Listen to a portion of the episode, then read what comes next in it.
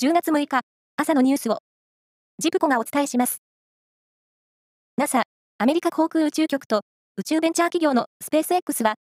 日本時間の今日未明、日本人飛行士の若田光一さんら4人が乗る宇宙船、クルードラゴン5号機を打ち上げました。宇宙船は予定通りの軌道に投入され、打ち上げは成功です。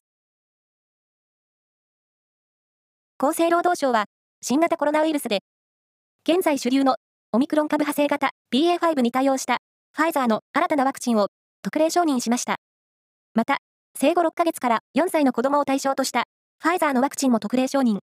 4歳以下に使える新型コロナワクチンは国内で初めてで、ほぼ全ての世代に接種が広がります。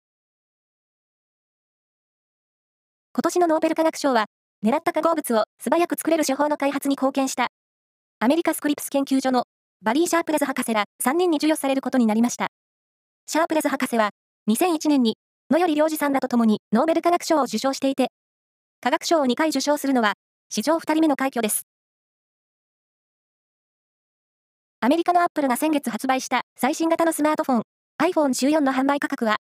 日本が世界37の国と地域で最も安いことが、調査会社の調べで分かりました。